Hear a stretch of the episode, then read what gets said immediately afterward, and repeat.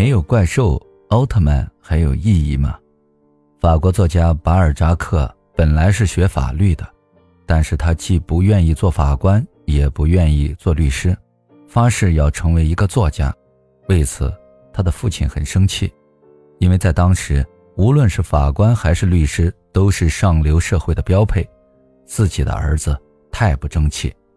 于是，这位父亲断绝了儿子的生活费，但巴尔扎克坚定且执着的要成为作家。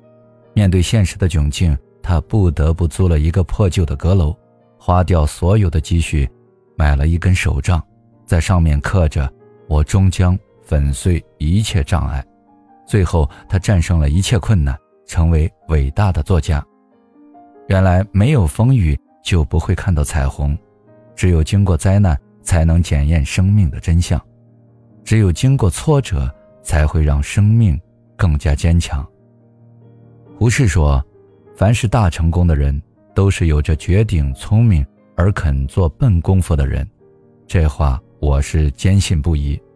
我不知道我算不算绝顶聪明的人，但是我敢肯定自己是下了一辈子笨功夫。不要刻意去寻找一个路标，那样你会永远步别人的后尘。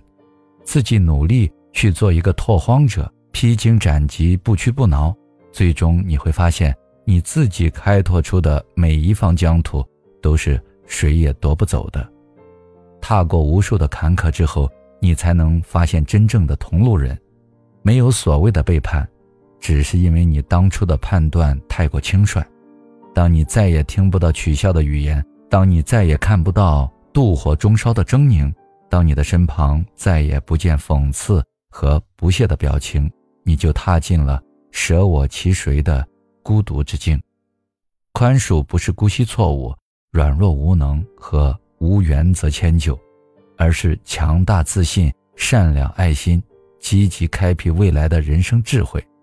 面对仇恨的报复，只会陷入冤冤相报的恶性循环，是最浅薄低级的报复。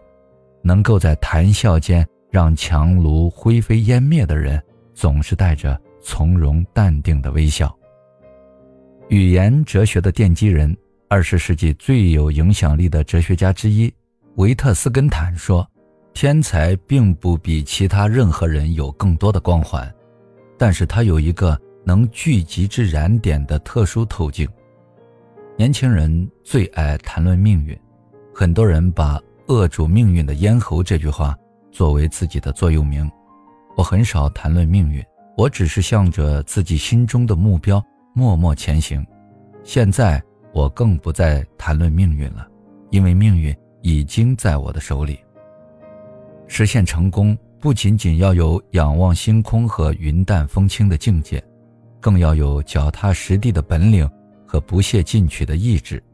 所有的成功者都是这样的一些人，一生从事自己喜欢的事业，陶醉其中，全神贯注。几近忘我，甚至完全忘记了时间的流逝和世界的变化，乐此不疲，心旷神怡。当一个人的心灵的宁静与世界的大寂静相通，你的心灵自会形成澎湃的浮流。人生真实的意义，不是财富、地位和权势，而是心灵的寂静、敬畏和快乐。穷困可以激励人。思辨奋起，也可以让人破罐子破摔，一蹶不振；财富可以给人带来富贵愉悦，但也可以让人冲昏了头脑而万劫不复。平凡的日子风平浪静，无灾无难，但是每一个人又都不甘于平凡。当感到充满危机的时候，说明你还有时间可以自救与突破。